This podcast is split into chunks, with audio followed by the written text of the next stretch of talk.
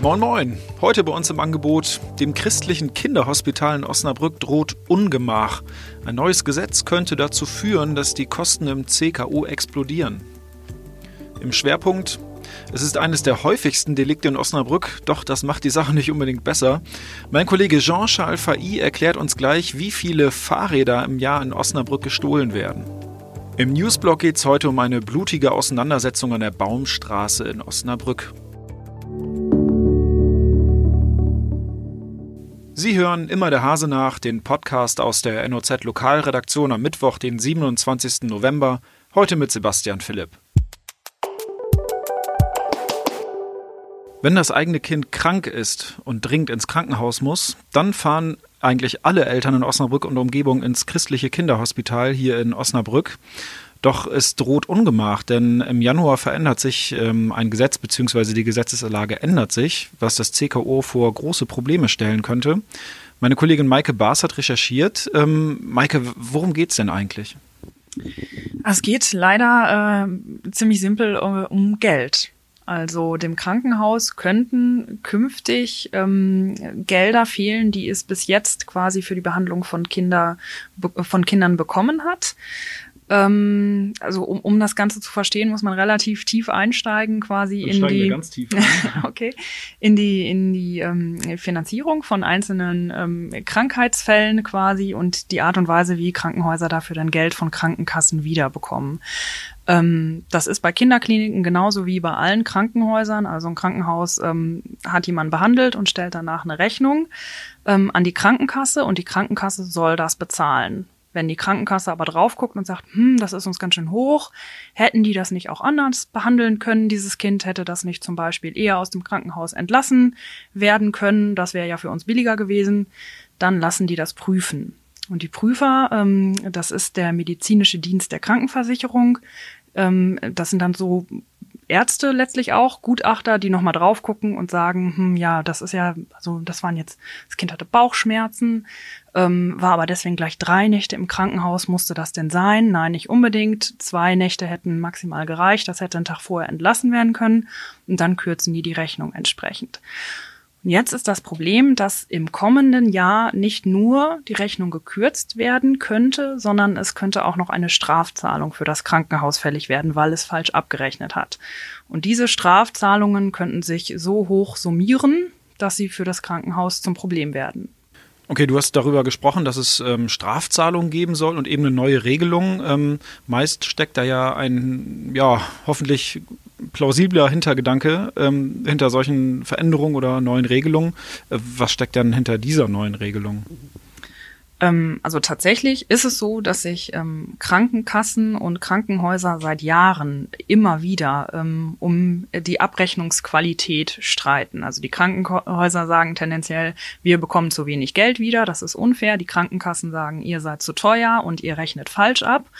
Ähm, und da hat jetzt der Gesetzgeber gesagt, ähm, da müssen wir irgendwie mal eine neue Regelung treffen und das besser organisieren. Also der Gedanke, dass es künftig weniger Streit um diese Abrechnung geben könnte und dass systematischer geprüft wird und nachgehalten wird, wer falsch abrechnet, das ist ja erstmal nicht ganz falsch. Und dieses neue Gesetz hat der Bundestag ähm, Anfang November verabschiedet und das tritt halt zum Januar 2020 in Kraft. Was befürchtet das äh, CKO denn jetzt ganz konkret? Das könnte ja durchaus auch Auswirkungen auf verschiedene Bereiche äh, des Kinderkrankenhauses haben. Genau, also ich habe mit dem ähm, Geschäftsführer des äh, CKO gesprochen und er befürchtet, dass sich für das kommende Jahr diese Strafzahlungen äh, auf eine Summe von rund 30.000 Euro belaufen könnte, ähm, wenn die ähm, ja eine ähnliche Zahl von ähm, Falschabrechnungen letztlich von den Krankenkassen äh, wiederbekommen. Also wenn die Krankenkassen sagen, hier so und so viele Rechnungen waren bei euch nach unserem Dafürhalten nicht richtig, ähm, also zahlen wir euch weniger Geld und äh, für diese Falschabrechnung wird dann halt diese Strafzahlung fällig und das, das könnte schon eine höhere Summe werden. Ähm, mir hat der Geschäftsführer auch versichert, dass das letztlich nicht sich in der Behandlungsqualität ähm, widerspiegelt. Aber er sagt halt, das ist schon so, ins Krankenhaus kommen halt viele Kinder, die erstmal nicht äußern können, was sie haben. Also die haben dann irgendwie Bauchweh und fühlen sich unwohl und die Eltern machen sich Sorgen und drängen darauf, dass das Kind untersucht wird und aufgenommen wird. Und ähm, also der Geschäftsführer war mir gegenüber so offen, hat gesagt, das wird nicht passieren, dass ein Arzt dann entscheidet, wir nehmen dieses Kind nicht auf, weil eventuell kriegen wir das Geld nicht wieder. Aber sie müssen schon daran arbeiten, dass diese Schere im Kopf halt nicht entsteht und dass sie, dass, dass sie quasi wirklich nicht das Geld im Hinterkopf haben, wenn, wenn dann ein Kind mit unklaren Bauchbeschwerden äh, in der Notaufnahme sitzt und sagt, äh, und die Eltern sagen, bitte nehmt dieses Kind auf. Also ob sie das Geld in jedem Fall für die komplette Behandlung wieder bekommen, da macht sich die Geschäftsführung Sorgen.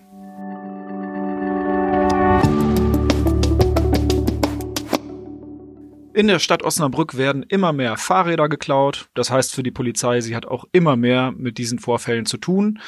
Mein Kollege Jean-Charles Fai hat sich um das Thema Fahrraddiebstähle in Osnabrück gekümmert. Jean, du hast ein bisschen recherchiert. Ähm, bist du auch selber schon mal Opfer eines Fahrraddiebstahls geworden?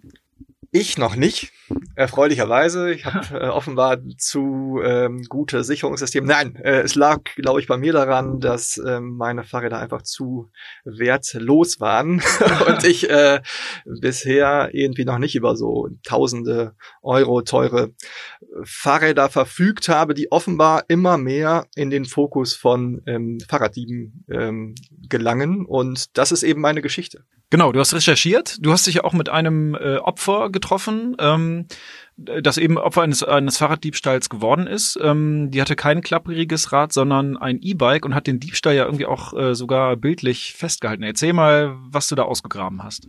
Ja, es ist ganz interessant, dass ähm, dieses Opfer ähm, in Carport eine Überwachungskamera hat und der Täter diese Kamera offenbar nicht gesehen hat. Es ist zwar am Gartentor ein äh, deutliches Schild zu sehen, Achtung, Video überwacht, aber offenbar hat er gar nicht auf dieses Gartentor geschaut, der Täter, sondern hat sich offenbar nur für ähm, das Carport interessiert. Und insofern ähm, im Vorbeifahren äh, mit seinem Kastenwagen äh, ist er wohl auf dieses E-Bike im Carport aufmerksam geworden und äh, hat sich überlegt, das dann doch mal mitzunehmen. Ja, dann hat er es einfach mal mitgenommen. Das ist jetzt natürlich kein Einzelfall. Ähm, du hast natürlich jetzt nicht nur mit einem äh, Diebstahlsopfer gesprochen, sondern auch mit der Polizei. Ähm, über welche Zahlen der, der Fahrraddiebstähle reden wir denn eigentlich hier in Osnabrück? Ja, die Zahlen haben sich deutlich nach oben entwickelt. Es fing mal an in den Nullerjahren mit Fahrraddiebstahlzahlen von um die 1000, 1200 und mittlerweile sind wir bei deutlich über 1700. So viele Fahrraddiebstähle hatten wir in der Stadt Osnabrück bisher, bisher noch nicht verzeichnet. Ähm, und insofern äh, ist es natürlich eine Entwicklung, die die äh, Polizei zunehmend jetzt auch in den Fokus nehmen muss und ähm, wo die äh, Fälle sich in der Tat immer mehr häufen bei der Ermittlungsgruppe Fahrrad der äh, Polizeiinspektion Osnabrück. Es sind bislang nur drei äh, Mitarbeiter da in dieser Ermittlungsgruppe. Die Frage ist, ob das denn ähm, ausreichend ist, äh, weil irgendwie aktuell haben sie erzählt, also ich habe mit dem Leiter der Ermittlungsgruppe Fahrrad, Michael Wilker, gesprochen. Er berichtete davon, dass sie aktuell 250 Vorgänge zu dritt sind zu beackern haben. Das ist natürlich ein bisschen wenig, äh, zumindest erweckt es den Anschein.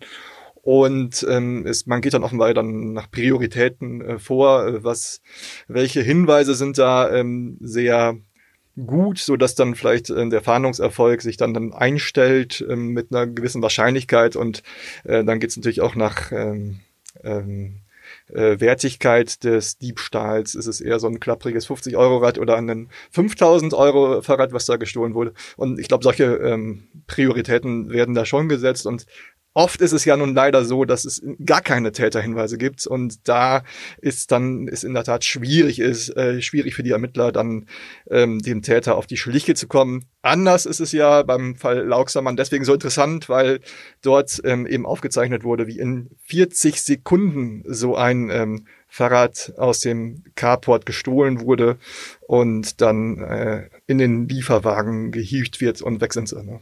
Du hast gerade gesagt, ähm, es gibt einen Rekordstand äh, in Osnabrück, was die Zahl der Fahrraddiebstähle angeht. Nochmal ganz kurz, du hast gerade die möglichen Täter schon erwähnt. Ähm, gibt auch möglicherweise bei der Polizei Vermutungen. Sind das jetzt immer nur Einzeltaten oder stecken möglicherweise Banden dahinter?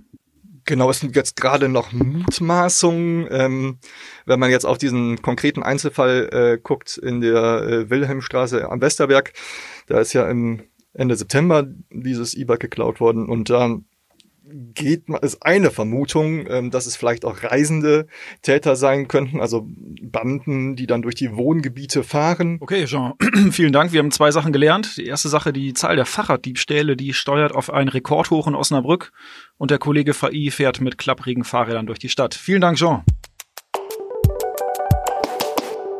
Und jetzt sind wir schon wieder beim Newsblock.